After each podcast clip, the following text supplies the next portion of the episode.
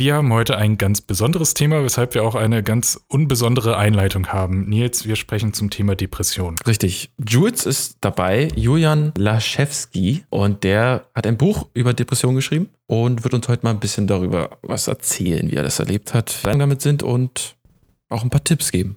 Genau, und vor allen Dingen schenkt er uns damit auch sehr wertvolle Einblicke, weil wir glücklicherweise zumindest nicht diagnostiziert äh, an Depressionen äh, leiden und ähm, entsprechend da jetzt vielleicht auch ein bisschen naiv rangehen, aber wir wollen auch so ein bisschen äh, ja, die Stellung von vielleicht einigen von euch Hörern einnehmen und einfach mal erfahren, wie, wie ist es damit zu leben, was kann man dagegen tun, was sollte man machen und dementsprechend ähm, ja, wollen wir dem Thema jetzt einfach mal eine Stunde Raum widmen. Los geht's. Der Redseligcast mit Nils und Mike. Heute mit Autor und Podcaster Julian Laschewski. Zwei Wochen sind wieder rum, eine neue Folge vom Redseligcast. Hallo, guten Tag. Hallo Mike. Hallo Nils. Nils. natürlich auch wie immer mit dabei. Und heute wieder ein neuer unbekannter Gast, für uns unbekannt, für andere nicht, denn Jules oder anders gesagt Julian Laschewski, ist das richtig ausgesprochen? Laschewski, genau, das ist. Laschewski. La, ist nee, ohne. T, Laschewski. Das Aber ist auch das- egal. Also kannst du einfach schön, wie Jules du sagen das, und dann hat äh, sich das. Italienisch betonst. offenkundig It's me, Julian. Ja. Jules. Schön, dass du da bist, Jules. ja, immer danke, dass ihr mich eingeladen habt. Ja, Ja, gerne. vielleicht äh, direkt eingangs, um Nils mal direkt ins Wort zu fallen, die sonst banalste Frage überhaupt, aber bei unserem heutigen Thema durchaus wichtig. Wie geht es dir? Ey, mir geht's gut, danke dir. Ich, ich kann ehrlich sagen, dass ich sehr müde bin, aber das ist eben nicht diese, diese Müdigkeit von, oh, ich möchte jetzt gerne schlafen, sondern diese Müdigkeit von, oh, können wir nicht endlich wieder Kinos öffnen? Das ist so, ja. da rührt das so ein bisschen her. Aber ganz ehrlich, das ist ja nicht vertiefen, keine Sorge. Aber nur um, äh, an sich geht's mir gut, aber halt müde. Und euch?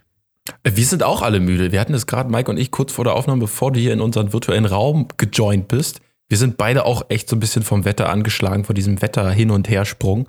Also ich bin auch Weiße auf äh, Ostern, unglaublich. Paracetamol Das, schon. das ist ja auch ein bisschen verrückt. Ne? Also ich habe fast das Gefühl, dieser Klimawandel ist gar nicht fake. Es könnte sein, ja, es könnte sein. Es mehren sich die Zeichen. Man munkelt. Aber, aber ich finde erstmal schön, dass du anscheinend vor zwei Wochen bei uns reingehört hast und diesen Übergang von Kino, weil da hatten wir eine Filmkritikerin da, äh, zum heutigen Thema schlägst. Da merkt man, da ist ein Podcast-Profi am Werk. Ähm, aber ja, ich würde dieses müde sogar noch ähm, ausweiten in das, äh, in das schöne Wort des Jahres mütend. Mütend, ja, das hatte ich auch gelesen. Ich wollte es nicht einfach so kopieren, weil es leider nicht meine Schöpfung war, aber ich fand sie sehr gut. Ja, auf jeden Fall. Für mich Also, auch äh, komplett zu. Für alle da draußen, die sich noch fragen, was was ist das jetzt wieder für, Ja, für ich- Generation Z? Du, du hast es nicht gehört, Nils? Nee, ich habe nicht gehört. Ich, Ah, was, was könnte es denn sein, Nils? Ich bin sehr gespannt. Na, äh, müde und wütend, würde ich Ja, mal schätzen. oh, wow, sehr gut. Was mich ja daran spontan erinnert, dass man in, dass es in Japan ja diese Tradition gibt, ähm, mit den Buchstaben, dass M äh, gut ist und wenn du es drehst, ist es ein W und das ist böse und dadurch ist Mario zu Vario quasi geworden. Mhm. Da ist Ja. eben so eine kulturelle Bedeutung hat. Da passt mütend zu wütend ja eigentlich auch irgendwie ganz gut. Okay, und wir sind jetzt alle mütend. Mütend.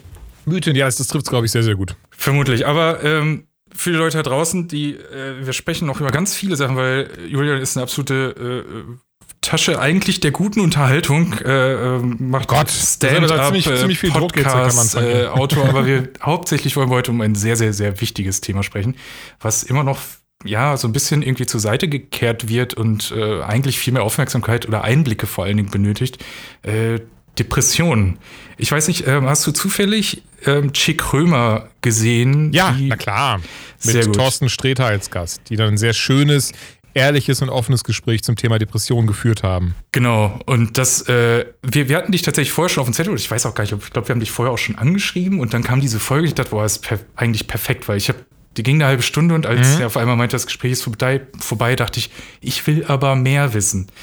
Weil einfach die beiden so für alle da draußen, die es nicht gehört haben oder gesehen haben, ähm, beide, Thorsten Sträter und Kurt Krömer, äh, leiden oder haben mehr oder wie, äh, wie auch immer die Stadien jetzt sind, äh, an Depressionen gelitten oder leiden noch dran. Und erstmals hat zumindest Kurt Krömer auch öffentlich dazu gesprochen ähm, und wie das alles abläuft. Und für Otto Menschen, was jetzt nicht despektierlich sein soll, weil sehr viele Leute an Depressionen leiden. Das bedeutet jetzt nicht, dass man normal ist, wenn man sie nicht hat. Ähm, Ein mental viele, gesunde Menschen meinst du einfach. Genau. Oder zumindest äh, nicht an Depressionen leiden. Es gibt ja noch andere. Nee, natürlich. Es gibt ja auch andere mentale Erkrankungen tatsächlich. Und gar, Entschuldigung, ich will, ich will gar nicht, das soll kein Klugscheißen sein. Bitte, ich will dich ja gar nicht so krass unterbrechen, nur ganz kurz. Nee, aber dafür haben wir um das vielleicht dann direkt aufzuklären. Also unter Depression, das ist etwas, das ist wirklich, ähm, das kannst du dir vorstellen wie ein Dauerzustand. Das ist mal ein bisschen weniger da, ein bisschen mhm. ähm, weiter im Hintergrund, an manchen Tagen auch wieder stärker und deswegen die beiden leiden unter einer Depression und werden auch in Anführungszeichen leider Gottes bis zum Lebensende darunter leiden. Und haben dann vermutlich mal mehr oder weniger starke Episoden, genau. ähm, unter denen sie dann leiden und dann hoffentlich wieder gut rauskommen schnell. Genau, genau. So, und jetzt haben wir dich ja quasi als Experten da, um ein bisschen äh, äh, ja, uns Einblick zu geben. Zum einen, weil du ja selbst daran leidest und weil mhm. du ähm, auch ein Buch darüber geschrieben hast und entsprechend ja. Schätze ich jetzt einfach mal, weil ich habe es zugegebenermaßen nicht gelesen, Ach, nicht aber ähm, mhm. sehr viel Recherche drumherum gemacht hast. Äh, ja, nur in meinem Fall. Kopf Leben mit einer Depression 2018 erschienen. Ja, genau. Ist jetzt drei Jahre, bald drei Jahre alt, das der Schinken. Mhm. Ähm, wie, wie, also vielleicht fangen wir mal beim Anfang an. Wie, wie hast du denn gemerkt, hm, irgendwas, irgendwas ist da komisch. Wie bist du überhaupt drauf gekommen, dass das eine Depression war? Oder hast du erst irgendwelche Anzeichen gehabt und das noch gar nicht so wahrgenommen? Also, das war ein sehr bezeichnender Moment. Ich äh, stand in der Küche und das Küchenmesser habe ich so ganz langsam an meine Puls. Ah, nein, Quatsch. Ähm, und oh mein Gott. Oh, nein, oh Gott, oh Gott, nein, nein, nein, überhaupt nicht. Ähm, nee, das, das Problem bei mir, das groß war, und ich, ich fand das sehr spannend, weil ähm, Kurt Krömer hat ja dann spannenderweise ein sehr ähnliches Krankheitsbild wie ich, dass er sehr viel zu Ärzten gerannt ist, weil er nicht wusste, woher kommen die Bauchschmerzen, warum habe ich jetzt Kopfschmerzen, warum fühle ich mich so, warum mhm. fühle ich mich so. Genau dasselbe Krankheitsbild hatte ich damals auch. Also ich bin ebenso mit psychosomatischen Symptomen rumgelaufen. Das heißt im Wesentlichen, dass sie tatsächlich aus der Psyche heraus entstehen, was sie nicht weniger unschmerzhaft macht, aber sie haben dann daher keinen organischen Ursprung. Mhm. Ne, das heißt, diese, die, die, die Magenschmerzen, die hatte ich jetzt nicht, weil ich mich irgendwie überfressen habe oder weil tatsächlich irgendwie ein Magengeschwür vorliegt, wie auch immer, sondern weil meine Psyche in irgendeiner Form mir gesagt hat, hier stimmt was nicht. Und da du aber gerade gar nicht die, die emotionalen, mentalen Waffen hast, um das zu erkennen, hast du halt jetzt Bauchschmerzen. Und okay. das war eben so das sehr Tückische dabei, weil, weil das hat dann eine ziemliche Zeit gedauert, bis ich, naja, beziehungsweise ich muss, ich muss dazu ehrlich sagen, ich, ich nicht mal selbst, sondern bis eben dann auch mal ein Arzt zu mir gesagt hat, Bruder, vielleicht mal die Nuss checken. Ähm, wo ich dazu sagen muss, Ärzte sind um einiges eloquenter als ich. Also das Ärzte so nicht, so hat er es nicht ganz formuliert. Ähm, und naja, das habe ich dann eben halt machen lassen, auch so auch, auch tatsächlich eher als, als letzte Anlaufstelle. Und gar nicht, muss ich ganz ehrlich sagen, gar nicht, weil ich wirklich dachte, es ist so, also weil ich, ich dachte gar nicht so, okay, der wird recht haben, ich habe eine Depression oder ähm, ne, ich habe in meinem Kopf stimmt was nicht, sondern eben einfach, weil, weil, ich, weil ich mir dann dachte, ja gut, dann, dann, dann mache ich das halt jetzt, weil er kann mir nicht weiterhelfen, die 30 anderen Ärzte konnten mir nicht weiterhelfen, dann werde ich jetzt eben einen Therapeuten aufsuchen. Und das habe ich dann auch getan. Bin dann erstmal an jemanden geraten, der war ein bisschen weird, muss ich ganz ehrlich sagen, weil der sehr schnell das mit der Brechstange gemacht hat. Aber auch gerade bei der Therapie, da sitzt jemand gegenüber, dem willst du dich öffnen oder dem musst du dich öffnen. Du willst es nicht zwingen, mhm. aber dem musst du dich öffnen. Und dem ähm, musst du vertrauen. Und, und, und, da muss man wirklich auf einer Wellenlänge sein. Das ist äh, tatsächlich gar nichts Untypisches. Ich, ich weiß auch schon, dass sich dadurch der eine oder andere entmutigen lässt, weil es ist auch echt kacke. Du suchst Hilfe, kommst dann zu jemandem, bei dem du dann denkst, so Moment, aber der ist doch, der versteht mich doch gar nicht, der rafft gar nicht, wo mhm. ich herkomme, was Sache ist. Und das, so, so hatte ich das zumindest und war dann auch erstmal wieder entmutigt, bin aber glücklicherweise ein paar Monate später an jemanden geraten, mit dem ich wirklich auf einer Wellenlänge bin, der mich super verstanden hat. Und auch da hat es echt eine lange Zeit gedauert, bis ich das angenommen habe, was er gesagt hat, bis, bis ich wirklich angenommen habe, okay, ne, ich habe eine Depression, bis ich diesen Weg gegangen bin und gesagt habe, okay, es ist nichts Organisches, es ist nichts, was man mit einer Paracetamol weggeht, sondern es ist etwas, daran muss ich jetzt arbeiten. Da muss ich jetzt wirklich mir eingestehen, okay, mir geht es mental scheiße, ich brauche Hilfe, alleine komme ich hier nicht mehr durch. Und ja, so, so hat das dann quasi seinen Lauf genommen, dass ich dann angenommen und erkannt habe, ja, ich habe tatsächlich eine Depression. Wenn man das dann so in dem Status ist, man sagt, ich habe eine Depression, dann sucht man dann immer nach, woher kommt's? Oder nach dem, nach dem Schlüssel, nach dem Ursprung? Oder? Ja, natürlich. Also es ist ja auch ein großer Teil der Therapie herauszufinden, wo kam das jetzt her? Warum hast gerade du das? Ist das vielleicht sogar was genetisch bedingtes, weil es in der Familie vorherrschend ist? Ähm, hat das äh, exogene Einflüsse, hat das ähm, endogene Einflüsse und so weiter und so fort. Also klar, das ist ein ganz großer Teil davon und deswegen macht man ja auch eben diese Therapie, um es herauszufinden, zu verstehen und gegen ankämpfen zu können. Und war da, war da dann relativ schnell äh, klar, bei dir kommt aus der Kindheit, kommt aus, äh, oder also vielleicht ein bisschen deep, auch, also, also ich glaube tatsächlich, äh, viele, viele Thera Therapien laufen so ein bisschen wie so eine Emma-Zeitschrift ab, wo es dann ist so dieses so, ja, ihre Mutter ist schuld. Das ist dann äh, dieses typische, dass du kreuzt das so alles an und bist so, ja, ihre Mutter war es. Ähm, und bei mir war es tatsächlich relativ ähnlich. Also es ist dann eben dieses so, ja, pass auf, also hier, weil dein Vater damals gesagt hat, boah, Bruder, also ein Penis sieht anders aus, deswegen hast du eine Depression.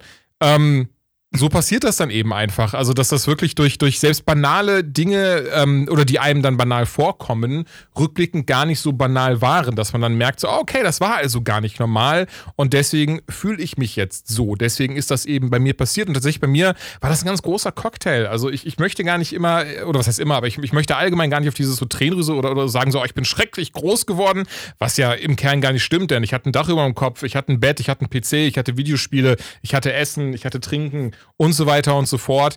Ähm, ab und an hätte ich mir vielleicht eine ein oder andere äh, liebevolleren Moment mit meinen Eltern gewünscht, wenn, wenn mal irgendwas war.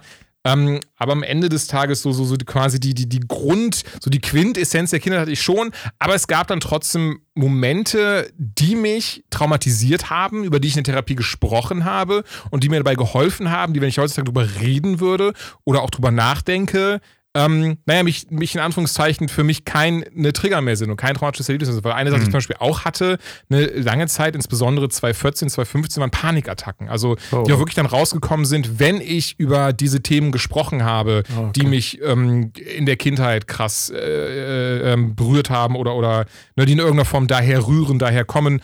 Ähm, eine Sache, die ich zum Beispiel sagen kann, meine Eltern sind heutzutage geschieden. Ähm, das mittlerweile auch schon recht lange, hat, äh, lust, war lustigerweise recht spät im, in meinem Leben, in Anführungszeichen, weil ich wohnte schon gar nicht mehr zu Hause, seitdem sie sich getrennt haben.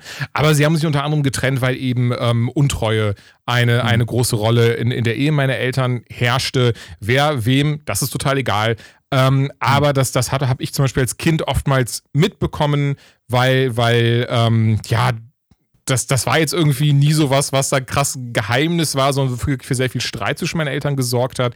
Naja, und das hat dann doch ziemlich mitgenommen. Tatsächlich auch sehr krass so dieses, diese, dieses ähm, Vertrauen gegenüber anderen Menschen im Allgemeinen bei mir einen sehr harten Knacks gegeben, weswegen ich auch erstmal lernen musste, anderen zu vertrauen und, mhm. naja, mich, mich tatsächlich auch selbst irgendwie auf andere Menschen einzulassen, in Anführungszeichen. Und dann, ähm, ich versuche mal ein bisschen wieder ein sonnigeres Thema äh, zu finden Easy. oder einen Bereich. ähm, ja, es ist, also für mich ist das schon, äh, ich finde das, ich finde das unheimlich interessant, aber wollen dir jetzt auch nicht so viel auf die Schultern äh, bürgen, so. Aber du hast ein Buch dann geschrieben, 2018 oder 2017 ja. wahrscheinlich. Ja, das Buch, genau, Jahre das, das habe ich 2017 geschrieben, ja. Und das war dann bestimmt einfach, war das, war das eine, eine so eine na, ein Kanal, der geöffnet wurde, äh, ein Damm, der gebrochen wurde und bei dir hat sich so ein bisschen alles, äh, also war, war das eine Therapie, äh, also eine, eine Art Therapie, dieses Buch zu schreiben vielleicht auch, weil du kommst ja quasi auch aus dem Bereich des Schreiben des geschriebenen Wortes? Oder? Total, also das war eine richtige Katharsis, also eine Seelenreinigung. Das, ähm, die, der Grundgedanke dieses Buchs war, dass ich selber ein also dass ich nur ein einziges Buch gelesen habe während meiner depressiven Hochphase. Allen voran aber nicht, weil ich irgendwie krass lesefaul bin. Ähm, ich meine, ich bin ganz ehrlich, ich habe jetzt, nicht irgendwie, ich hab jetzt hier keine Riesenbibliothek, aber es gibt schon einige Bücher, die ich gerne lese und gerne auch wieder lese und gerne gelesen habe. Und beispielsweise links neben mir liegt gerade ähm, das Ahsoka-Buch von ähm, Star Wars. Mhm. Weil großer Mandalorian-Fan, großer Ahsoka-Fan, da bin ich jetzt oh, bei der Hälfte und das finde ich großartig. Ähm, also es ist keine es ist nicht so, dass ich irgendwie, ich bin jetzt nicht so krass intellektuell oder sowas, aber ab und an lese ich schon. Naja, krass. Und ähm, hatte dann eben diesen Gedanken von, nachdem ich dieses Buch gelesen habe, ich kann euch das auch gar nicht mehr sagen, wie es gerade heißt, wenn ich ehrlich bin. Aber es ist vielleicht auch gut, denn ich fand es grottig und ähm, weil ich gemerkt habe, okay, das ist jetzt ein Buch, das irgendwie ein bisschen bei Depressionen helfen soll oder zumindest einen Einblick in Depressionen geben soll. Bei mir sorgt es einfach nur dafür, dass ich mich scheiße fühle. und das, das kann ja dann eigentlich nicht. nicht äh, Ziel verfehlt. Genau, Dankeschön. Genau, das ist ne, das kann ja nicht Ziel des Ganzen sein, dass man sich so fühlt. Also war mein Gedanke, ey, ich bastel was zusammen, was eben. Ähm, humoristischer Natur ist, was eben leichter zu lesen, was eben einfach ein paar Hilfestellungen bietet, aber das Ganze relativ lustig verpackt. Wobei tatsächlich der erste, der allererste Grundgedanke war, ich, ich habe zum Beispiel auch neben mir zwei Notizen, ich mache mir sehr gerne Notizen. Ähm, und das war eigentlich so der erste Grundgedanke, weil ich immer merke, wenn ich Notizen mir aufschreibe, dann schreibe ich mir so ein bisschen was vom, von, von der Seele. Auch das ist was, was ich erst in Therapie gelernt habe, ähm, was lustigerweise daher rührte, dass ich, mir, dass ich mir damals immer so Hausaufgaben und sowas, ich hatte nie Hausaufgabenhefte, habe ich mir immer alle gemerkt. Also ja, ich also, auch. Ich meine, ich habe ich hab ja. mit die Hälfte der Hausaufgaben gemerkt. Und ja, ja. Ähm, ne, genau das halt. Und das habe ich auch in der Uni so durchgezogen. Ich habe auch kaum, ich habe auch fast nie gelernt und immer alles im Kopf behalten und pipapo und habe mich da irgendwie durch das Leben gebullshittet bis heute. Ähm, oder beziehungsweise bis zur Therapie, wo es dann hieß so, ey, vielleicht hilft es dir ja, oder vielleicht hilft es ihnen ja, einfach mal ihre Gedanken auf Papier zu bringen, mal irgendwie mhm. trotzdem dem Chaos Herr zu werden und, und das so, ja, ja, ein wenig aufzuschreiben. Und das habe ich dann angefangen. Mittlerweile, muss ich sagen, mache ich das super gerne, wenn ich irgendwelche Gedanken habe, insbesondere kreativer Natur, anstatt mich an einem PC zu sitzen. Auch das mache ich natürlich, aber hauptsächlich dann erstmal kurz Notizbüchlein mir so Notizen zu machen. Und so fing eben mhm. dieses Depressionsbuch an, ähm, was erstmal nur für mich Notizen Notizen sein sollten, sich dann aber entwickelt hat zu, ey, vielleicht könnte ich das als kostenloses E-Book anbieten, weil es eben anderen helfen könnte. Äh, zu der Zeit war das auch irgendwie nur 30, 40 Seiten. Und dann ist es aber eben doch ein, naja, großes, ich glaube 200 Seiten sind ungefähr, sind dann daraus geworden und, und ja, das ist dann halt dann später erschienen. Nice. Und wenn du es heute im Bücherregal siehst und da nochmal so random eine Seite aufblätterst und durchliest, ist es auch für dich noch eine Hilfe? Oder für, für dich noch so eine. Oh, das ist eine spannende Frage. Ähm, keine Ahnung. Ich, ich Hast du es in der Nähe? ich habe es tatsächlich links neben mir. Also im Sinne von links in meinem Bücherregal habe ich es stehen. Ja. Ich habe es ich wirklich ich seit Jahren nicht mehr ähm, ausgepackt. Zuletzt dann, ich glaube 2019, da war ich in äh, an irgendeiner Uni war ich eingeladen. Ich kann gerade nicht mehr sagen, an welche das war, wenn ich ganz ehrlich bin. Es tut mir sehr leid, an die Uni, mhm. ähm, bei der das war. Und ähm, da habe ich dann halt dann draus vorgelesen und, und ähm, fand, fand das auch sehr lustig weil, weil irgendwie, da sind da stehen so Sachen drin wie, äh, ich habe einen sehr kleinen Penis und sowas. Und dann habe ich dann gemerkt, so, oh, das vor Leuten vorzulesen ist doch irgendwie äh, lustiger, lustiger als man annimmt irgendwie. Ähm, aber seitdem nie wieder tatsächlich. Äh, das liegt aber allen voran daran, wenn ich etwas aufgeschrieben habe, sei es jetzt ein, irgendwie ein Artikel über Videospiele, sei es ein Buch, sei es eine Geschichte, dann bin ich damit fertig. Und mhm. ähm, dann ist es, äh, egal wäre ein zu krasses Wort, aber dann ist es mir halt, dann ist es für mich so ein bisschen aus den Augen, aus dem Sinn, ich möchte mich auf das nächste konzentrieren.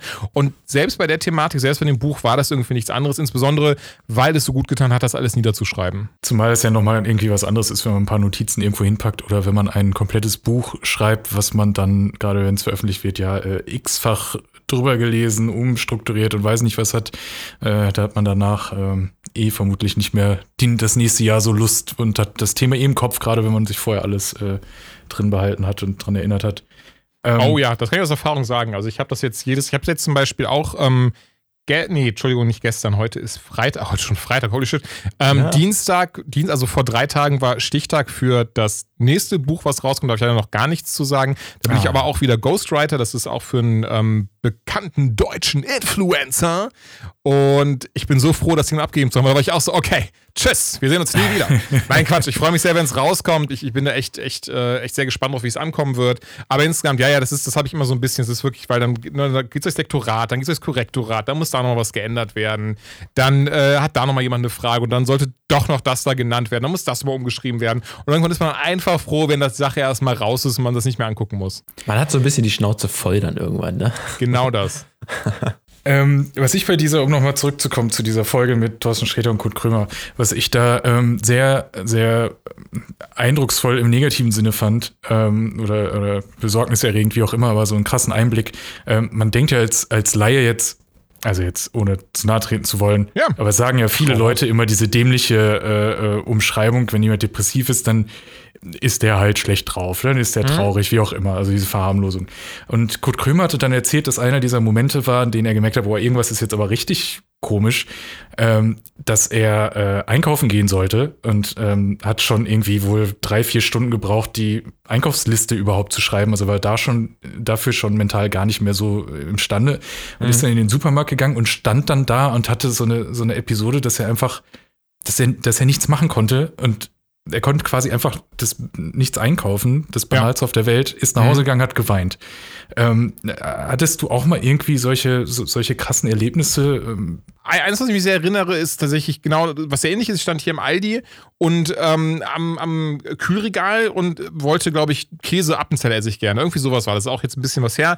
Da habe ich aber beispielsweise habe ich einfach auf die ähm, Gefriertruhe so angelehnt dahinter und drauf geschaut und irgendwie war eine Stunde vergangen, ohne dass ich es mitbekommen habe und mhm. habe auch danach einfach, weil ich gemerkt, ich war so energielos und die Lichter mich geblendet, die Leute gingen mir auf den Keks ähm, und bin auch dann einfach ohne was zu holen nach Hause mit hungrigem Magen, aber teilweise auch leider dann tagelang nichts gegessen und ähm, mhm. mir war auch zum Heulen zumute. Das Ding ist, ähm, bei mir hat sich das dann äh, nie in ähm, Heulen ausgedrückt, sondern in, in Wut. Aber Wut auf mich selbst, in so einem sehr großen mhm. Selbsthass, wo ich immer gedacht habe, so, ey, warum bist du so scheiße, warum machst du nicht dieses und jenes, warum funktionierst du nicht richtig und so weiter und so fort. Und ähm, statt dann eben zu heulen, ist das bei mir dann, wie gesagt, immer in Wut umgeschlagen. Also auf mich selbst eben, nicht irgendwie auf jemand anderen oder sowas, sondern einfach auf mich selbst. Ich habe dann keinen ähm, klassisches selbstverletztes Verhalten an den Tag gelegt. Also ich habe mich jetzt nicht beispielsweise mit einer ähm, Rasierklinge in den Arm geschnitten hm. oder habe mir nicht ähm, Haare ausgerissen oder sowas, was ja auch tatsächlich was ist, was immer wieder mal vorkommt, sondern ähm, was ich mal sehr oft gemacht habe, ist dann beispielsweise mit den Fäusten gegen eine Wand geschlagen oder sowas. Hm. Okay. Und ähm, das rührte eben, das ist so eine, so eine, das rührte eben aus dieser Selbstgeiselung heraus her, weil man eben, oder, oder ich in dem Fall, einfach so unfassbar sauer auf mich selbst war, nicht funktioniert zu haben und nicht eben ja ein fähiger Teil der Gesellschaft zu sein und wirklich so einen richtigen Selbsthass auf mich verspürt habe. Und naja, mir wurde es zumindest so erklärt, dass, dass Menschen, ähm, zumindest in diesem, diesem Kontext, tatsächlich, das, das ist dann einfach so, da sind da Menschen, die ja wirklich, also tieftraurige Menschen werden wütend, wütende Menschen fangen an zu weinen. Also es ist, ich kann es gerade nicht besser erklären. Das okay. fand, ich, fand ich aber relativ spannend. Mhm. Also tatsächlich, an der Stelle hätte ich liebend gerne geweint, aber es hat nicht funktioniert und deswegen bin ich noch wütender geworden, während so ein Kurt Krömer mit Sicherheit auch unfassbar wütend war und bei ihm sich das dann aber eben ähm, ja darin geäußert, dass er einfach ganz, ganz sich selbst betrauert hat und daher dann dieses Weinen herkam. Aber was ist jetzt, also es gibt natürlich keine Blaupause mit äh, mhm. drück jetzt den Knopf und dann ist alles wieder super, aber was, was ist denn dann, was wurde dir empfohlen oder was hat dir geholfen, dann alternativ zu machen? Reicht es, die, die Denke in Anführungsstrichen nur umzustellen und zu sagen, okay, das ist jetzt so, ich weiß, es geht wieder vorbei, ich brauche jetzt nicht auf die Wand äh, einschlagen, weil das hilft mir eh nicht, das macht es nur noch schlimmer oder was macht man dann? Ja, also du hast es gerade schon gut erkannt, es gibt keine individuelle, äh, es gibt nur individuelle Lösungen. Also es ist jetzt nicht so, dass ich sagen könnte, ey, das hat bei mir funktioniert, das wird bei dir funktionieren. Ähm, das ist wirklich sehr, sehr grundverschieden und ich hatte auch das, das Glück, dass mir wirklich sehr, sehr viele Leute, nachdem mein Buch dann erschienen ist 2018, dass ich wirklich monatelang, teilweise jetzt immer noch, wirklich einfach Menschen ihre Geschichten geschrieben haben. Oh, cool. Und ich dann auch gemerkt habe, wow, wie krass anders das bei jedem ist, dass doch im Kern so Depressionen bei uns allen gleich ist, in, im Sinne von Energielosigkeit, Antriebslosigkeit, man hasst sich selbst, man hasst das Leben, man ist lebensmüde, man ist des Lebens müde und so weiter. Aber mhm. dass wirklich dann eben die Therapie dahinter und die Dinge, die helfen, genauso individuell wie die Menschen an sich sind. Bei mir haben entsprechend verschiedene Dinge geholfen. A, das ging so gar nicht von heute auf morgen. Ich habe heutzutage auch noch depressive Phasen oder eben Phasen, wo Depression mhm. stärker ist. Die äußern sich dann ähm, in sehr fiesen Momenten, weil es ist eben auch leider nicht, nicht das, wo man da, wo, wo es dann irgendwie so, oh, da geht plötzlich eine Alarmanlage an und ich weiß jetzt, oh, okay, Depression. Sondern mhm. es ist halt wirklich viel eher dieser Moment von, dass ich einfach nur auf der Couch sitze, einen Film schaue und ganz plötzlich kommt so ein, so ein Gedanke wie, äh, boah, wäre ja krass, wenn du, wenn du morgen keinen Job mehr hättest. Oder, oder zum Beispiel jetzt, gerade jetzt, wäre ja krass, wenn irgendwie einer deiner Freunde ähm, an Covid erkranken würde und das ganz schlimm verlaufen würde. Auch so ganz random. Also es ist nicht mal dieses so, ich kann in dem Moment sogar lachen, weil ich irgendwie einen lustigen Film gucke, mich berieseln aus dem Videospiel spiele, aber ganz plötzlich kommt so ein ganz abstruser, negative Gedanke irgendwo her. Und was mir dabei eben hilft heutzutage, und das, das war zum Beispiel eine Sache, die mein Therapeut mir damals mit auf den Weg gegeben hat, war eben, dass ich mich fragen soll in diesen Momenten, wo kommt das gerade her? Was ist eventuell in den letzten Tagen passiert, was ich vielleicht bisher nur unterbewusst in irgendeiner Form an, äh, mitbekommen oder verarbeitet habe, womit ich mich aber noch nicht aktiv auseinandergesetzt habe. Und nicht immer ist das die Lösung, aber oftmals gibt es dann Momente, wo ich dann, wo ich dann denke, ja stimmt, vorgestern ähm, ne, hat mir XY das und das erzählt, was eigentlich eine schlechte Nachricht war, aber mit der ich mich bis dahin noch gar nicht auseinandergesetzt habe. Mhm. Oder okay. ähm, weiß ich nicht, ich habe, ich hab, musste ähm, da und da weiß ich, dass das bald eine Steuernachzahlung kommt und, und stattdessen, dass ich mich eben auf das konzentriere, was im Hier und Jetzt ist, äh, sagt mein Kopf mir, nein, nein, wir müssen uns auf was anderes konzentrieren, damit wir uns nicht mit einem echten Problem auseinandersetzen müssen. Und ähm, ich glaube, es ist eine simplifizierte Darstellung. Es tut mir sehr leid, aber ich, ich überlege Ja, gerade, wie ich das irgendwie ähm, klarer darstellen könnte. Aber im Wesentlichen ist das eben, naja, ein Teil der Depression, diese, diese plötzlich erscheinenden negativen Gedanken. Aber um, um, um meine Frage richtig zu beantworten, sorry. Was mir auch hilft, ähm, Meditation hat mir damals geholfen. Mache ich heutzutage nicht mehr. Ähm, gar nicht, weil ich es irgendwie kacke finde mir es nicht geholfen hat, sondern einfach ein fauler Sack bin und gemerkt habe, ich habe das eine lange Zeit gemacht und, und ich glaube, es würde jetzt nicht noch besser werden. Dadurch. Auf der anderen Seite kann ich wirklich sagen, meditieren, mega. Du bist super gechillt danach, wenn du es richtig machst. Auch das hat aber lange gedauert, bis ich in diesen Punkt kam, wo ich gemerkt habe, ach, das ist meditieren. Also das ist dann eben ne, mit Hilfsmitteln, mit Musik und da gibt es auch Apps zu mittlerweile. Und ich glaube sogar auf Netflix ein Programm dazu. Ähm, aber das kann ich zum Beispiel empfehlen. Sport. Ich habe damals sehr, sehr viel ähm, äh, Kraftsport gemacht. Entschuldigung, ich habe das Wort Kraftsport gesucht. Damals sehr viel Kraftsport gemacht. Das hat mir auch sehr geholfen, allen voran, weil ich auch körperliche Ergebnisse gesehen habe. Also weil ich wirklich an Muskeln zugenommen habe, weil ich ähm, gesund abgenommen habe. Ich habe ungesund abgenommen während der Depression, weil ich einfach wochenlang nichts gegessen habe. Aber bei diesem Kraftsport habe ich dann wirklich auch gesund abgenommen. Blöderweise hatte ich dann Leistenbruch und ist mir erst irgendwie Oh. so, ein, so ein kleiner Tischtennisball so direkt über über Hey. äh, dem Gemächt, Penis, sagt man ja dazu in Neudeutsch. Und da ist dann gehört, ja. so, ein, so ein kleiner Tennisball rausgewachsen, dann ist da ein Ei draus geworden. What? Und da ich schon immer jemand war, der so ein bisschen so, nein, ich will nicht zum Arzt, dann sterbe ich. Ähm, war, bin ich dann trotzdem mal gegangen und die haben gesagt, und der hat mir gesagt, ey, ist ein Leistenbruch, den sollten wir vielleicht mal so schleunigst beheben, denn äh, das, der, ihr Darm, der versucht gerade irgendwie sich eine Karte in die Freiheit zu erkaufen, einfach durchzubrechen. Das wäre nicht cool. Und dann habe ich dann auch gemerkt, ja, ich glaube, den Darm will ich in mir drin behalten. Und ähm, entsprechend wurde das operiert und mir wurde dann gesagt, ja, hier Sport gerne bald wieder, aber nicht über so und so viel Kilo. Ich kann jetzt gar nicht mehr erinnern, wie viel es waren. Und entsprechend habe ich es auch sein gelassen seitdem. Ja, Mist.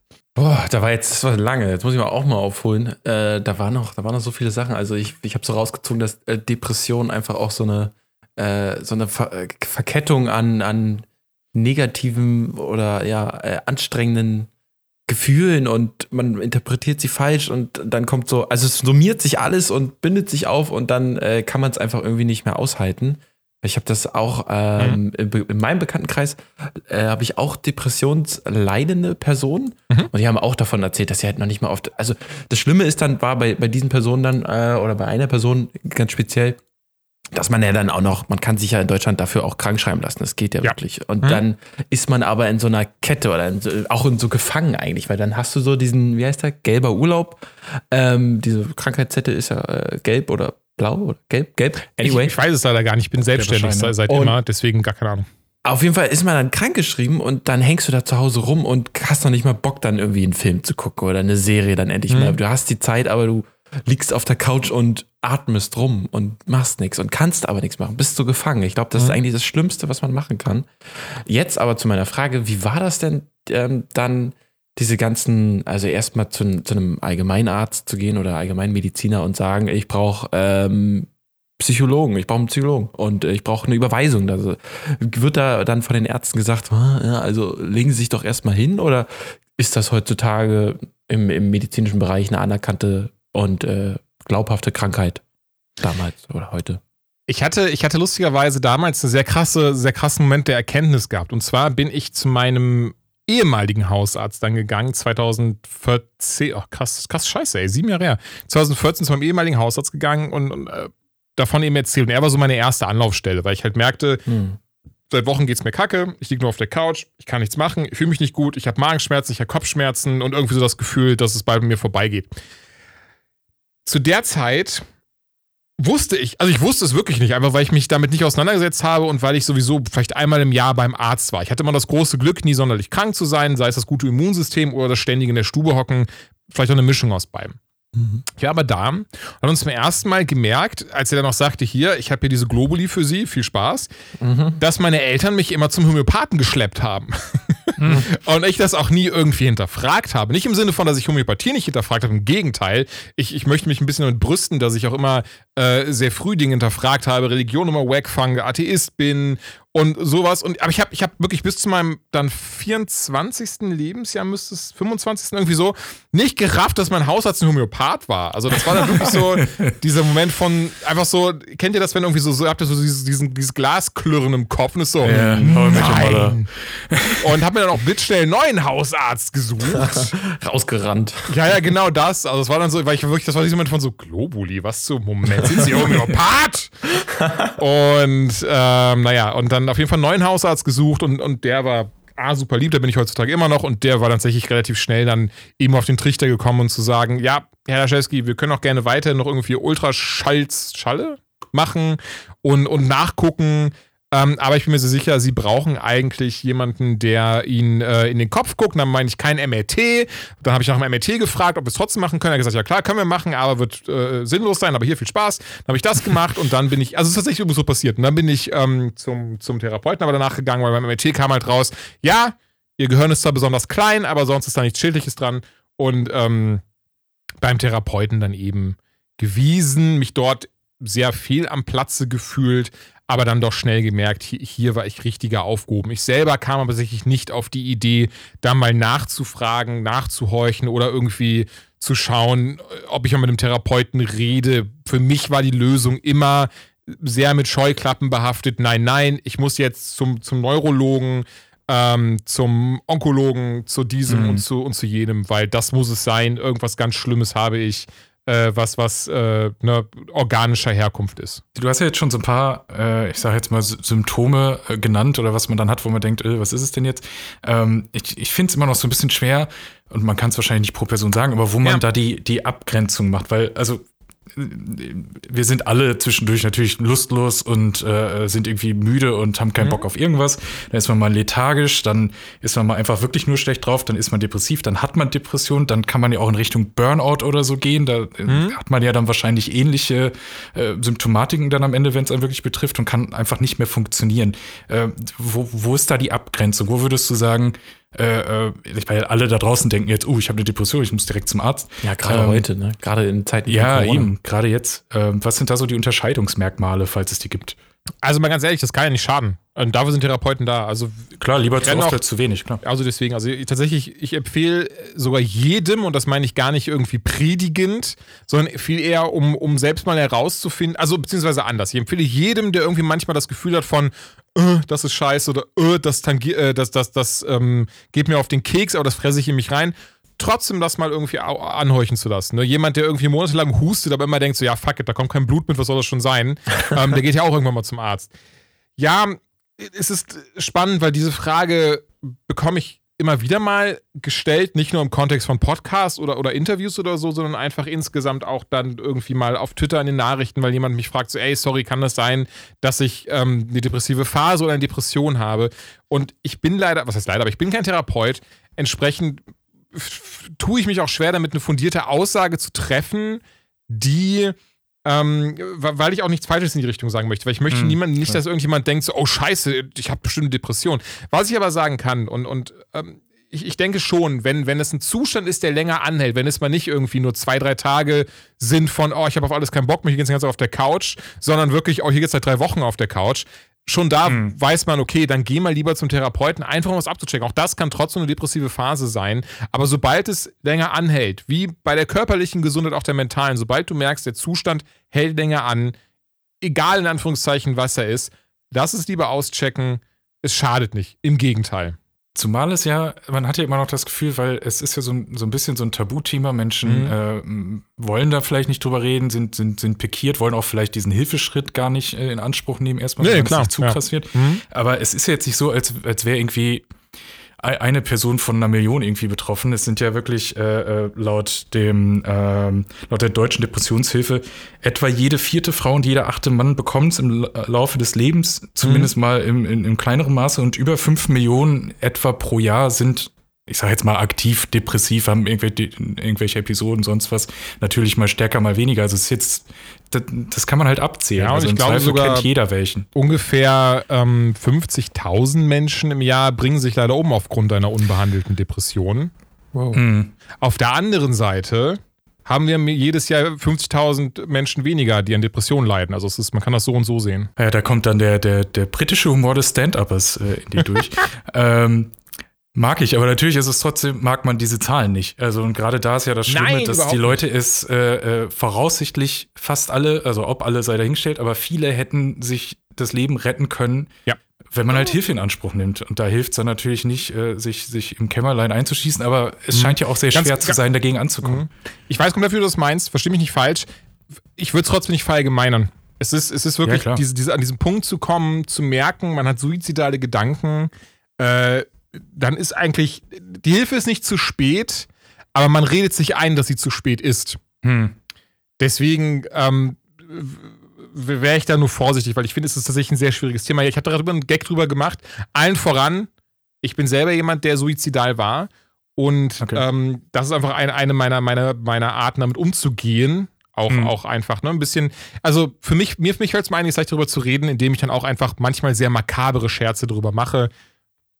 Ähm, und, und am Ende des Tages aber ganz ehrlich, also ich, ich hoffe wirklich, dass, dass jeder, der so Gedanken hat, sich trotzdem die Hilfe sucht. Also, Hm. ey, ganz, selbst dieses ganz einfache 0800, dreimal die 1, 0, dreimal die 1 anrufen. Da kann man komplett anonym sein und zumindest mal versuchen, vielleicht doch zu gucken, ob Hilfe dort draußen wartet. Genau, und halt der Appell, ähm, lieber zu früh als zu spät sich Genau. Hilfe zu holen, also bevor diese Gedanken überhaupt aufkommen, weil die kommen dann wahrscheinlich ähnlich, wie du es gesagt hast beim Fernsehen. Also die kommen halt einfach irgendwann, man merkt es vielleicht auch erstmal gar nicht und dann ist es vielleicht wirklich zu spät. Deswegen lieber schon. Wobei auch da, da ist auch ein langer Punkt hin. Also ich bin mir sehr sicher, dieses, dieses, ähm, man, man merkt schon, also man ist schon, man steckt schon hart drin, bevor es zu spät ist. Also Mhm. nicht falsch verstehen. Es ist, es ist ja auch immer eine sehr ähm, äh, aktive Entscheidung. Wisst ihr was? Lasst uns das gar nicht so vertiefen, weil, ähm, also jetzt das Thema suizidale Gedanken, ähm, gar, Mhm. gar nicht, weil ich das nicht zwingend möchte, aber ich kann mir vorstellen, dass das für viele ähm, nicht das angenehmste Thema ist. Von daher, ähm, lasst uns gerne weitermachen. Klar. Ähm, du machst auch Podcasts, haben wir schon am Anfang Ja. gehört. Und schreibst ähm, äh, Video, äh, also Spieletests. Auch. Nennen wir es mal so. Ja. Und aber bestimmt noch ein paar andere Sachen. Magst du uns da mal was zu erzählen? Äh, klar, wenn ihr möchtet. Also im Wesentlichen, genau, Podcast ist eigentlich so mein Hobby, mit dem ich das Glück habe, auch ab und an mal ein bisschen Geld mit zu verdienen.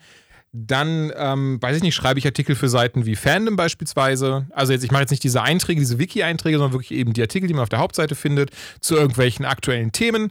Ähm, ansonsten ist mein Hauptjob tatsächlich mittlerweile heutzutage, dass ich in einer Agentur arbeite und ähm, auch als Selbstständiger weiterhin, aber dort eben dafür zuständig bin, ähm, beispielsweise Kunden mit Influencer zu verknüpfen, damit wir geile Werbekampagnen auf die Beine stellen. Ich habe gesehen, äh, dein Podcast Unlocked Podcast Ja, heißt ja hier, um mal äh, direkt Werbung zu machen. Da bist du nicht alleine. Wer ist denn noch dabei? Äh, du hast ab und zu, oder hast du, du hast auch mal Gäste? Oder wie? Genau, also das ist immer, das ist immer ganz unterschiedlich. Also wir haben eine Sinnekonstellation aus äh, vier Leuten, angefangen bei Joanna über zu Dominik, Ben und meine Wenigkeit. Wir versuchen, oder ich, oder doch, wir versuchen eigentlich jede zweite Ausgabe Gäste zu haben. Das ist bisher eigentlich immer relativ gut aufgegangen. Jetzt die letzte Zeit nicht ganz, aber ein bisschen, da wurde was abgesagt, wurde was verschoben. Aber man kennt es, dass das gehört dazu. Im Wesentlichen sind wir aber einfach ein Videospiele-Podcast, die ein bisschen aus ihrem Alltag erzählen, über News aus der Videospielwelt und eben Games rezensieren oder auch über, äh, oder halt Vorschauen ähm, sprechen. Noch ist ja genug Futter, aber ich habe heute schon wieder gelesen von Golem hat berichtet, ähm, ja, Spielejahr 2021 lebt von Verschiebungen. Also es wird alles verschoben und ich habe kenne auch schon in meinem Zockerbekanntenkreis, es gehen die Singleplayer-Games langsam äh, aus so. Also es äh, kommt kein Nachschub mehr. Wie siehst du das so? Wobei, ja, Corona- ich hoffe inständig, dass das Resident Evil nächstes, nächsten Monat noch weiterhin rauskommt. Also da freue ich mich riesig drauf. auf den Ah, das, das, ich hoffe es auch, aber ich glaube. Aber ja, also Corona, klar, macht ja Sinn. Ne? Viele müssen von zu Hause aus arbeiten, Ja. viele können nicht so arbeiten wie sonst und da ist so eine Verschiebung leider, leider bitter nötig. Auf der anderen Seite sind wir ganz ehrlich, ähm, besser so, als dann irgendwie was rauszubringen, was nur halb fertig ist. Cyberpunk. Zum Beispiel. Ich wollte es jetzt nicht so offenkundig aussprechen, aber ja.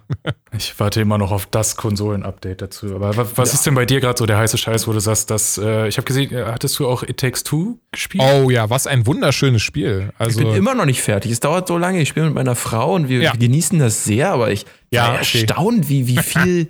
Wie viel Inhalt da drin ist. Mhm. Ich meine, das ist noch nicht mal ein Vollpreisspiel und ähm, schon zwei Tage danach. Da war ich auch so überrascht drüber, ne? auch so nach A Way Out, dass ich auch dachte, ja, das sind jetzt ein paar Stunden Unterhaltung. Ja. Also ich, ich habe es auch mit meiner Frau gespielt und ich muss sagen, ich fand es ja bezeichnend. Das ist ja, es geht ja im Game darum, dass eben die Protagonisten, die wollen sich scheiden lassen, Ja. werden von den Tränen ihrer Tochter in Puppen verwandelt und ähm, liegen dann tot in der Bude rum, während die Tochter immer wieder in die reinpokt und nichts passiert und dann aber denkt so, ja, das ist total normal, dass meine Eltern da so rumliegen, gehe ich wieder spielen.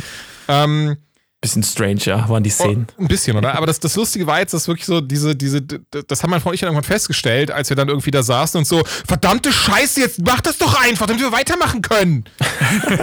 oh, komm schon, drück doch den, du musst A drücken, hallo. Und dann irgendwann so, ach guck mal, das, äh, die lassen sich scheiden, ne, in dem Spiel. Ja, komisch, ne? Also das ist, ähm, ja, ja. Aber wunderschönes Spiel. Also wir haben es tatsächlich vorgestern zu Ende gespielt, auch ohne uns dann weiter in die Gurgel zu springen. Und ich war durch die Bank weg krass überrascht. Also ist jetzt nicht mein Hit des Jahres, aber auf nee. jeden Fall ein absolutes Überraschungsgame, was ich richtig, richtig klasse finde und jedem empfehlen möchte. Also wer einen Co-Partner dafür hat, sei es Frau, Kind, ähm, wen auch immer. Hund. Hund.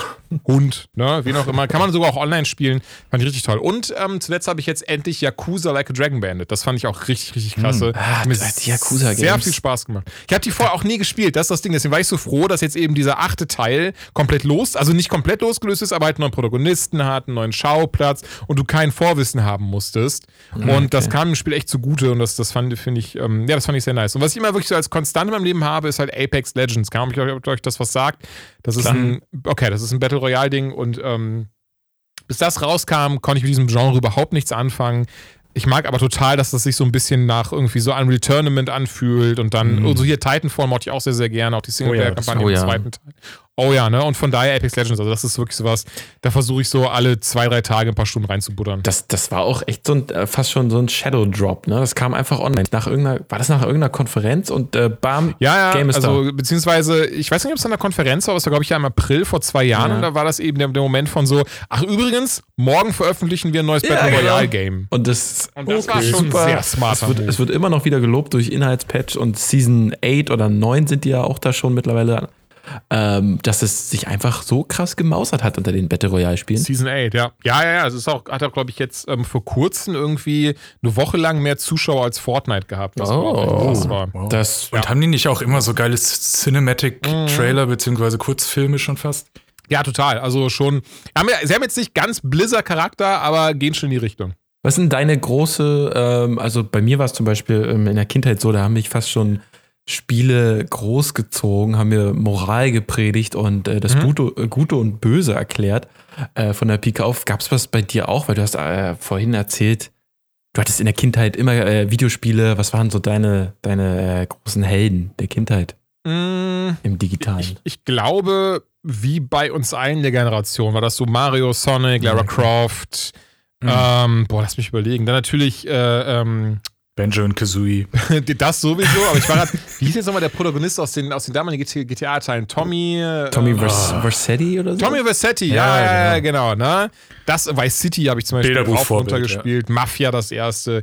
Also Jedi Knight, Kai Katan. Ah, ähm, ja. sowas eben. Das war gerade Jedi Knight, das fand ich damals richtig, richtig geil, weil ich habe Star Wars, beziehungsweise ich liebe Star Wars in meiner Kindheit besonders und ähm, fand es das total toll, dann äh, in Jedi Knight die Geschichte weiterspielen zu können. Das war was war, oh, das waren noch Sachen, ne? Videothek.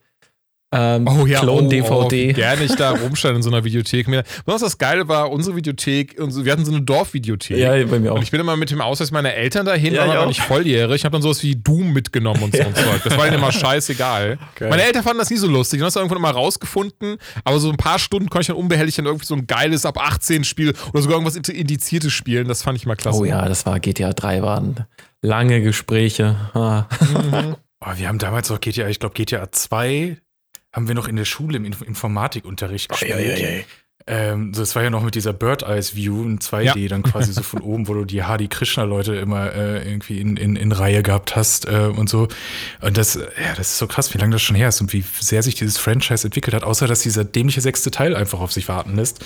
Weil sie den fünften noch melken, solange es Wollte geht. Wollte ich gerade sagen, sie haben ja gemerkt, der fünfte, mit dem machen sie immer noch unfassbar viel Kohle. Ich verstehe das. Dass sich da hetzen so schade, weil sowas ist für mich multiplayermäßig einfach nicht, nicht interessant ja. genug. Ich, nee, äh, die Story ja, super ja. gerne, die suchte ich mhm. dann auch durch, aber dann war es das halt auch. Ja, aber jetzt haben wir ja diese komische Geschichte mit Corona und ich habe jetzt noch eine Sache auf dem Zettel, weil Nils ist dann einfach mal direkt zu, zu, zu Games übergewandert, okay. weil er einfach den ganzen Tag zockt, der arbeitslose Mensch. Was? Ähm, nee, aber wir, wir, wow. wir, wir haben es ja mal einmal. Ich, ich kenne eure Konstellation nicht so gut, aber das war schon, das war schon fies gerade.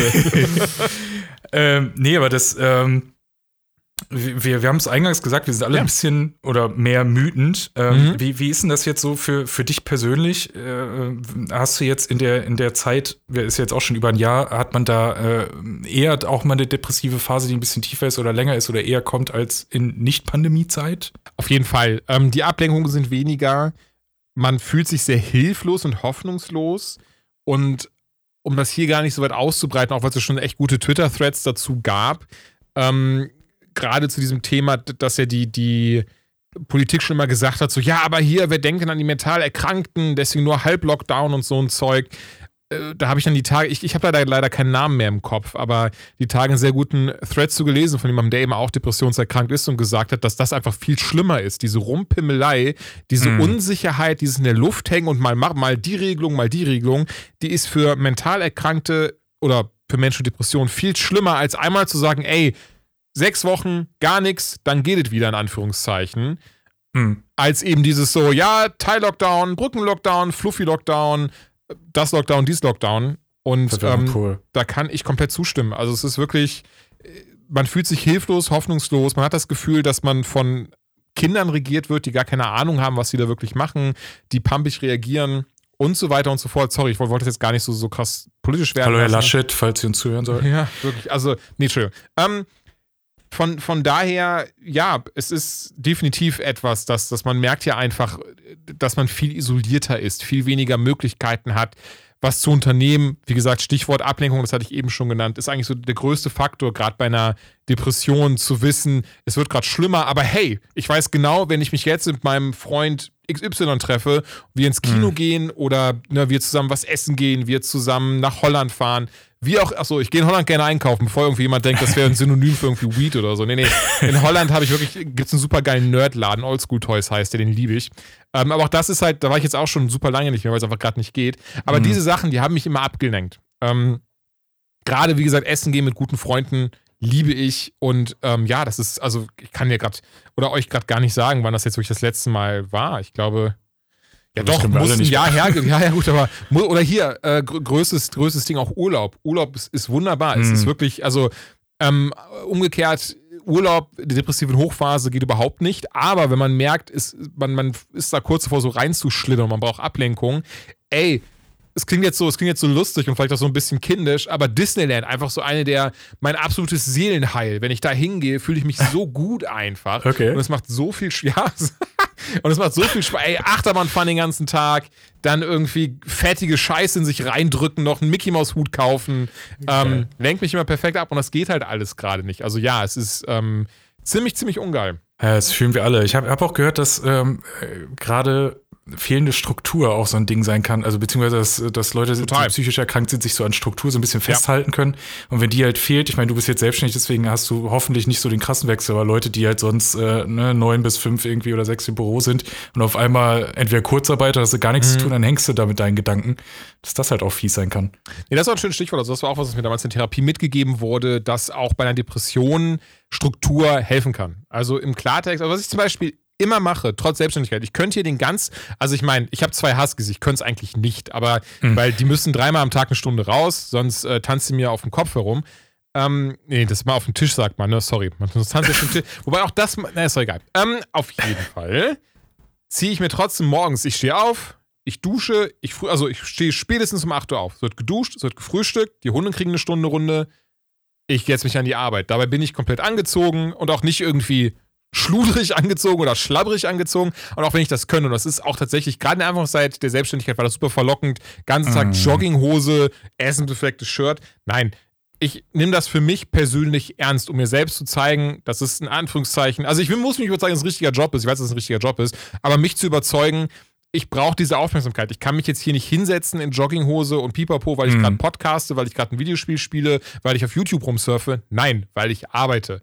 Und das gehört für mich dazu. Genauso gehört für mich dazu, Ja. einen Kalender ordentlich zu pflegen. Zwei sogar. Also einmal habe ich so ein, ich meine, ich glaube, also viele kennen ja schon sowas wie Trello oder Monday Mhm. oder wie auch immer. Ähm, das führe ich plus noch meinen mein Google-Kalender auf dem Handy, der überall synchronisiert wird, wo ich mir auch wirklich selbst in Anführungszeichen lapidare Sachen eintrage, aber um einfach einen durchstrukturierten Tag zu haben, um wirklich nicht verrückt zu werden. Ja, man kann sich auch Selbststrukturen schaffen. Also und, und sei es einfach nur ein, ein Ablauf, der immer gleich ist, oder um diese Distanz Und- zu schaffen, habe ja. ich mal gehört, dass Leute, ähm, die, die zu Hause arbeiten, also das war jetzt vor der Pandemie, jetzt wahrscheinlich eine schlechte Idee, aber morgens halt erstmal sich draußen Kaffee holen oder sogar irgendwie S-Bahn fünf Stationen hin und zurück fahren, um halt einmal Schuhe und Jacke angehabt zu haben, um so Mhm. dieses, so jetzt bin ich im Work-Modus und abends mache ich das gleiche nochmal und hole mir Abendessen oder keine Ahnung und dann habe ich Feierabend, so um so eine Ich hatte mal einen Distanz sehr zu schaffen. guten ähm, Tipp auf YouTube gesehen. Ich, ich kann leider gar nicht mehr sagen, von wem das war. Aber das war auf jeden Fall auch bei, von einem Kanal, der, der halt mentale Gesundheit, wo es mentale Gesundheit ging. Und es klingt eigentlich komplett trivial. Also wirklich wie ein ganz, naja, unnütz vielleicht nicht, aber halt sehr trivial. Und zwar morgens aufstehen und sein fucking Bett machen. Ja, Okay. immer gut. Das sorgt aber dafür, dass du deinen Tag produktiv startest Hm. und direkt das Gefühl hast, du hast gerade etwas bewerkstelligt. Das klingt super lustig, aber tatsächlich, mir hat das echt geholfen und ich kann jedem ähm, depressiv erkrankten oder mental erkrankten Menschen mit Depression, der auch Antriebslosigkeit verspürt, nicht aus den Federn kommt, wie auch immer, morgens aufstehen, ich mache das Fenster auf, äh, das Rolle komplett hoch, gucke absichtlich ins Licht, auch wenn man am liebsten mal fluchen würde. Ich gucke nicht aufs Handy, das Handy wird erstmal nicht angepackt. Ich mache mein Bett komplett, dass es schön aussieht, dass ich weiß, wenn ich abends mich da hinlege, muss ich gar nichts machen, sondern bin halt in einem schönen, frisch gemachten Bett. Dann Handy in die Tasche, geh runter, geh duschen, mach mein Zeug und erst beim Frühstück oder be- beziehungsweise mittlerweile erst nach dem Frühstück, weil es mir auf den Sack geht, irgendwie schon beim Frühstück aufs Handy zu glotzen und nicht irgendwie zu gucken, was ich gerade esse und trinke dann auch erst aufs Handy gucken. Also das ist mir das persönlich, wie gesagt, auch das wieder, das ist jetzt keine Lösung für jeden, aber Ja, mir klar. hat das persönlich geholfen, den Tag produktiver zu starten und mit einem besseren Gefühl zu starten, diese, diese Steps in Anführungszeichen zu machen. Wie kam das denn? Ich muss mal jetzt ganz doof fragen. Das ist, ich hätte auch besser äh, mich vorbereiten können, aber warum, warum stehst du denn bei dem Kno äh, wie, wie wird er ausgesprochen? Knossi? Knossi? Knossi, Knossi. Jens Knoss. Hast du da, nehme ich mal an, mitgeschrieben? Du hast es oder wie, wie ist da die Connection? Warum taucht da dein Name auf? Ähm, genau, also ich bin da der Ghostwriter. Aha. Ghostwriter im Wesentlichen heißt, ich habe das Ding geschrieben, indem ich einfach alles von ihm aufgesogen habe, was er mir erzählt hat. Ähm, also wir haben dann viel telefoniert, viel, viele äh, Meetings gehabt und das habe ich tatsächlich meinem ersten Buch zu verdanken, der Depressionskiste, was, was auch sehr spannend ist, weil ich immer schon gerne geschrieben habe. Mhm. Ich habe aber jetzt nie, nie irgendwie gedacht oder im Kopf gehabt, irgendwie so, ja, ich werde jetzt ein Buch über Depression schreiben, was so ein tolles Thema ist und danach rollen Aufträge rein und Leute sagen mir, boah, du bist ja ein cooler Autor oder du bist ja ein toller Autor. Ähm, aber ja, zwei Jahre später ist genau das passiert, dass, dass eben die Lektoren auf mich zukamen, zugegebenermaßen auch, weil jemand anderer meinen Namen ihr genannt hat, aber sie eben gesagt hat, so, ey, hier, mir wurde gesagt, du hast schon ein Buch geschrieben, das habe ich mir jetzt mal angeschaut, das war sehr lustig und ich glaube, du bist genau das, was wir suchen für den Influencer, oder, aber ne, paraphrasiert eben, für den Influencer Jens Knossalla, König Knossi, hast du da Bock drauf? Und ähm, natürlich, also ich fand das total toll, das ist auch eine große Ehre für mich, insbesondere ähm, den, den, den, den, also Jens auch dann persönlich kennenzulernen, viel mit ihm zu quatschen, auch abseits davon eben dieses Buch dann mit ihm zusammen zu schreiben und einfach mal seine Geschichte ähm, aufzuschreiben. Und auch mir hat das eben geholfen, insbesondere unter dem Aspekt, dass ich jetzt schon das nächste geschrieben habe, was das nächsten Monat rauskommt. Darf ich das sagen? Also ich meine, das ist, das ist eine Frage, die Frage war an mich, nicht an euch, aber äh, jetzt habe ich es gesagt. Auf jeden Fall nächsten Monat kommt schon raus. Ähm, Hast du äh, Genau. dem Jens Heinrich Richard Knossalla den Titel verliehen König des Internets oder war das seine? Nein, das war, das war also tatsächlich, ähm, als Ghostwriter ist meine Aufgabe, die Geschichte aufzuschreiben. Okay. Den ähm, Titel, ich habe zwar auch dann, ich kann Input geben, aber ich bin ganz ehrlich, am Ende des Tages, das entscheidet wirklich derjenige, über den geschrieben wird. Da habe ich auch dann noch, ne, der ist derjenige, der sagt so, nein, so wird das heißen. Und entsprechend hat er sich den Titel König des Internets gegeben, was er ja auch ist. Also seine Community nennt ihn ja auch immer so und er hat auch mal sein Krönchen auf und so. Von daher passt genau. das sehr gut, ja, ja. Habt ihr die Show gesehen, die neue? Hier, wie heißt die frisch? Äh, Täglich frisch geröstet. Täglich frisch geröstet. Und nein. nee, noch nicht. Nein, habe ich nicht gesehen. Ich, ich habe mal einmal zwischendurch reingeschaut, weil äh, kurioserweise irgendwie unser, unser Aufnahmereceiver von Sky irgendwie verwirrt war, weil wir nehmen immer ähm, Take Me Out auf, so eine geile Dating-Show auf RTL. Und da kommen eigentlich, eigentlich kamen da immer zwei Folgen nacheinander, eine neue und dann eine alte. Und der hat aber äh, anscheinend kam, kommt jetzt immer dieses täglich frisch geröstet genau dazwischen und dann hat er das auf einmal aufgenommen anstatt Ach, das läuft im Fernsehen? Und dann habe ich, ja, das läuft auch im Fernsehen. Ich glaube, das lief ganz ursprünglich, lief das, glaube ich, auf ähm, TV Now, was ja jetzt RTL Plus wird, ganz schrecklich. Ah, Und ich meine, das ursprüngliche Konzept war ja, dass in jeder Folge jemand anders Host ist oder jede Woche oder so. Ist ja auch von Stefan Raab irgendwie mitproduziert. Oh, ja. Mhm, genau. Und ähm, jetzt macht er es aber anscheinend fest oder zumindest über einen längeren Zeitraum, weiß ich gar nicht. Aber er hat ja schon mehrere Folgen jetzt gehabt, ne?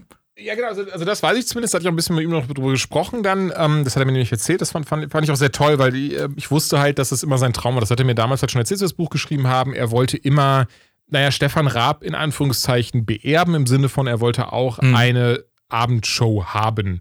Das ist dann eben täglich frisch geröstet geworden, was von Raab auch produziert wird, der da auch wirklich sehr ähm, viel dran mitarbeitet und im Hintergrund agiert und das eben auf RTL läuft. Ich, ich habe es noch nicht gesehen, ähm, gar nicht, weil ich es nicht sehen möchte oder so, aber ich gehöre zu den elitären Duschbags, die keinen Fernseheranschluss mehr haben. Ja, me also, too. ich, ja, Ich hab's ja, okay. Ich, ich habe ich hab halt Netflix so. Also das klingt so doof, aber ich habe halt Netflix, ich habe Amazon Prime, ich habe einen Blu-ray-Player mit irgendwie 1000 Blu-rays hier. Ähm, ich, also ich gucke viel lieber gezielt die Programme oder die Filme, die Serien nicht gucken möchte. Also sowas wie Sendungen habe ich schon ganz lange nicht mehr gesehen, leider. Aber ich muss auch wirklich ganz ehrlich sagen, als TV Total, nachdem TV Total damals vorbei war, habe ich auch nie wieder einen Grund gehabt, weil TV Total war immer so meins, was ich so geliebt habe irgendwie. Zumindest solange Raab noch motiviert war. Ja, oder, da, oder Ja. das halt. Und danach war auch irgendwie vorbei. Also ich, so doof das jetzt Ja. klingt, aber ich habe danach irgendwie nie wieder auch echt geguckt. Also, was ich gerne gucke, halt auf YouTube zum Beispiel so Heute-Show-Zusammenschnitte oder Mhm. ähm, allen voran, auch hier jetzt wieder, ne, da kommt wieder der Duschback raus, aber halt hauptsächlich so diese, diese so amerikanische Sachen, so äh, Ja. Daily Show. Ähm, Last Week Tonight. ja, ne? Sunday Night Live gucke ich zum Beispiel super gerne. Also ich habe hier den äh, Peacock, die, den Streaming-Service, Mhm. den gucke ich mir Ja, per cool. VPN an. Und da kann man halt jeden Sonntag wirklich die ganz neue Folge Sunday Night Live gucken. Was ich total Ja, toll nice. finde. Also super lustig. Und ähm, ja, deswegen, äh, selbst wenn ich, glaube ich, einen Fernsehanschluss hätte, also im Sinne von, wenn ich so eine Set-Top-Box wie so eine Skybox oder sowas hätte, dann würde ich die gar nicht benutzen, weil ich habe so viel Kram um mich herum Mhm. den ganzen Tag von allen Seiten. Ähm, Plus die genau. ganzen Serien noch. Aber es ist lustig, wie sich das gewandelt hat. So irgendwie vor 10, 15 Jahren, als Leute gesagt haben, "Hm, ich habe gar keinen Fernseher. Äh, was ist das denn für ein Ulko-Fiepe? Und heutzutage haben die coolen Leute, die nur streamen und so, gucken dieses altbackene lineare Fernsehen halt nicht mehr. Äh, es ist krass, wie so, wie so ein Medienwandel da einfach mal eine Generation verändert hat. Ja, ey, auf jeden Fall. Ich erinnere mich noch, ich habe mir damals einen Ast gefreut, als wir Super RTL empfangen konnten. Also, ähm, Oh, der gute alte Kabel- versus Satellitkampf, wenn man zu Freunden gegangen ist, weil die haben MTV empfangen. Oh, Was war das? das? Die hatten dann Kabel oder Satellit? Oder was war besser? Ich weiß gar nicht mehr. Satellit war, glaube ich, immer besser. Ne? Satellit hat eigentlich immer Ja. mehr gehabt, aber es gab zwischendurch auch so einzelne Sachen, die nur übers Kabelnetz kamen. Das war so ganz komisch. Äh, Es hing dann auch davon Äh, ab, wo du Giga genau zum gewohnt hast und so. Ja, genau. Stimmt, ja. Und immer Sende, äh, so eine Sendesuche am äh, TV-Empfänger laufen lassen. Und dann kamen die ganzen 300, 400 neuen Sender rein und geil. Je nachdem, in welchem Netz du warst, hast du ja auch manche Sender gar nicht den ganzen Tag gehabt, sondern die haben sich mit zwei Sendern so einen Ach? Sendeplatz geteilt, wo du dann äh, äh, zum Beispiel abends fünf Stunden oder tagsüber fünf Stunden Kika und die an den Rest Nickelodeon oder irgendwie sowas hattest, so ganz komisch zusammengemischt. ah, stimmt. Ja, ja, da erinnere ich mich aber auch noch dran. Ah, Ich du wie- Damals Ja, immer schon gut, wir äh, die Bob haben. Ross Ausstrahlung gesucht. Die liefen ja immer auf dem Oh. BR Alpha oder so, der Ja. Sender. Aber da auch nicht immer. Immer ja, nachts. Oh, Bob Ross. Das war großartig, wenn du vom Feiern kamst oder so, nochmal so eine halbe Stunde zum Runterkommen, erstmal ihnen dann nochmal zugucken. Oh, während das beim Brot dann Malen. auch immer noch. Dann gab es mal, wie er mal Oh, ja. durch, durchs Bild gelaufen ist. Aber trotzdem, das war immer teilweise sehr lustig. So, jetzt haben wir alles besprochen, was schon war, Jules. Äh, was kommt denn aber dieses Jahr noch von dir? Also, du hast schon erzählt, nächstes, äh, nächsten Monat kommt ein Buch, neues. Äh, was hast du noch so an Projekte oder was, was äh, kann man noch von dir sehen, hören, lesen? Oh Gott. Da erwischt mich aber auf den ganz falschen Fuß. Also bis auf, bis auf dem Buch äh, habe ich jetzt, glaube ich, keine äh, riesengroßen äh, Pläne. Also tatsächlich, ich meine, ihr habt es ja gerade schon mal angesprochen, ich, ich finde ich sehr lustig. Ich hatte mir irgendwann mal im Kopf gesetzt, ich hätte Bock auf Bühnen zu stehen und Comedian zu Hm. werden. Das habe ich jetzt, ich glaube, 2017 wirklich das aller, allererste Mal gemacht. Also noch gar, also ja, gut, mittlerweile auch schon wieder vier Jahre her, aber noch gar, per se noch gar nicht so lange her.